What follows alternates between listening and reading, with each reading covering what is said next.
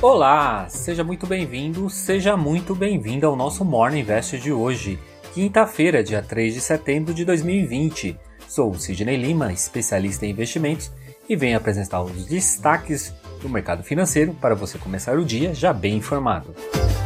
Um dia após o presidente dizer que irá entregar a reforma administrativa, o mercado deixou a euforia de lado e migrou para a cautela, e o Ibovespa fechou no vermelho. As empresas que compõem a maior parte do índice, como bancos, Petrobras e Vale, colaboraram com essa queda. No caso da Vale, o que ligou o alerta no mercado foi os protocolos de emergência em dois diques de Minas Gerais. Esses protocolos são em Paracatu e Patrimônio, e essa medida não requer a evacuação da área pela população. Se andar com uma nota de 100 reais era difícil arrumar troco, imagine agora com uma nota de 200 reais.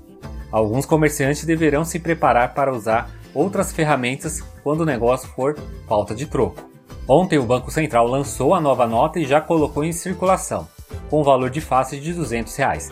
A previsão é que esse ano serão produzidas 450 milhões de cédulas. A nota foi criada, segundo o Banco Central, devido ao aumento da demanda por papel moeda durante a pandemia. Enquanto o lobo guará não chega nas suas mãos, o Ibovespa terminou o dia aos 101.911 pontos, uma ligeira queda de 0,25%. O mercado ficou cauteloso, pois, mesmo com a entrega da reforma administrativa, o Congresso ainda tem que voltar o orçamento para o ano que vem e a reforma tributária, que inclusive tem pressões de algumas outras entidades.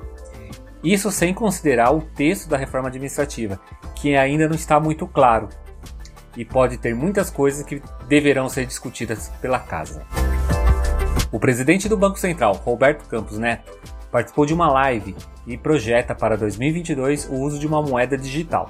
E ele disse que isso é uma consequência das atividades tecnológicas que o Banco Central tem elaborado. Entre as iniciativas temos o Pix, que inicia-se agora em novembro, e o Open Bank, ele também disse que vê pouco espaço para novos cortes da taxa básica de juros, que hoje está a 2% ao ano. Ele também vê que a economia brasileira está ganhando força, baseando-se também nas últimas cinco semanas que o Boletim Focus tem mostrado que os economistas estão cada vez mais otimistas em relação ao PIB.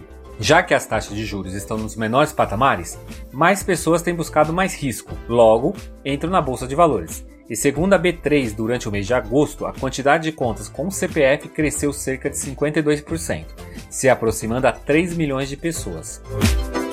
No mercado de juros futuros, o DI para janeiro de 2022 subiu 4 pontos base, fechando o dia a 2,83. DI para janeiro de 2023 avançou 5 pontos base, a 4,01.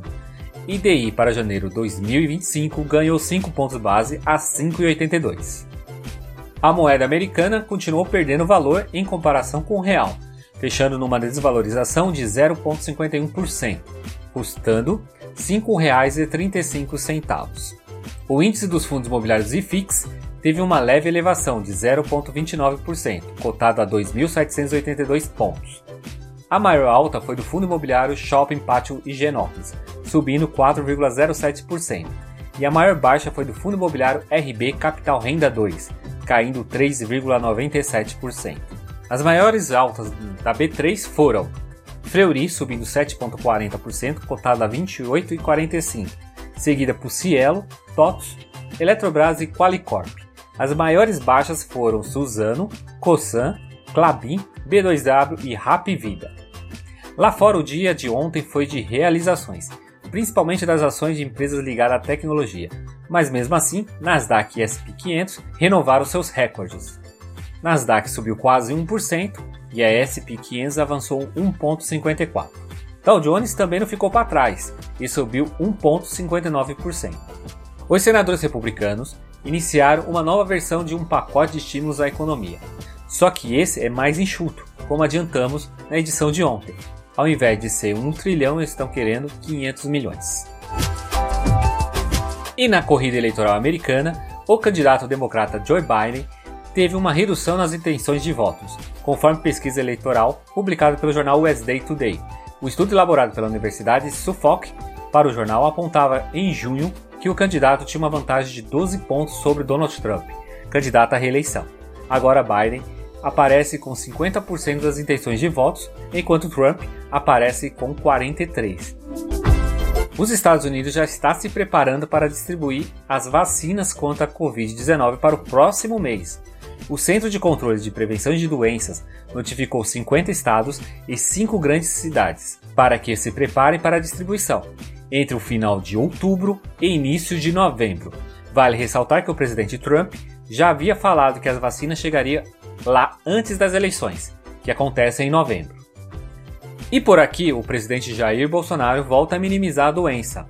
Após o país passar das 120 mil mortes pelo novo coronavírus, ele afirmou que um cara bem preparado não tem o que se preocupar com a tal pandemia, além de outra declaração polêmica que circulou várias redes, ao dizer que ninguém pode obrigar ninguém a tomar a vacina. Em São Paulo, numa coletiva de imprensa, o governador João Dória comentou a fala do presidente e rebateu que a vacina deveria ser obrigatória a todos os brasileiros. Segundo Dória, a vacina tem que ser uma decisão pessoal de cada um, mas uma obrigação e determinação do Estado para fornecer gratuitamente a vacina a todos os brasileiros. E ainda completou: pensa que a posição da saúde deva ser aquela que prevaleça sobre as decisões de ordem ideológica ou das que afastem do dever de proteger a saúde e a vida. Após toda essa polêmica, o Ministério da Saúde, em coletiva no final da tarde de ontem, com o secretário Elcio Franco Filho, reafirmou que ninguém será obrigado a tomar a vacina, mas que ela é um grande instrumento para voltarmos à normalidade. Por aqui a previsão que a vacina da Universidade Oxford seja distribuída em janeiro de 2021. Na agenda de hoje teremos o PMI da Espanha, França e Itália, além dos números do varejo da região do euro. Por aqui teremos o número da produção industrial e nos Estados Unidos teremos o número dos pedidos de seguro-desemprego. Esses foram os destaques do nosso Morning Invest. Esse conteúdo está disponível nos principais agregadores de podcast, como Deezer, Apple, Google e Spotify. Já aproveita e compartilhe esse conteúdo para mais pessoas. Tenha uma excelente quinta-feira e eu te encontro amanhã aqui nesse mesmo canal. Então, até lá!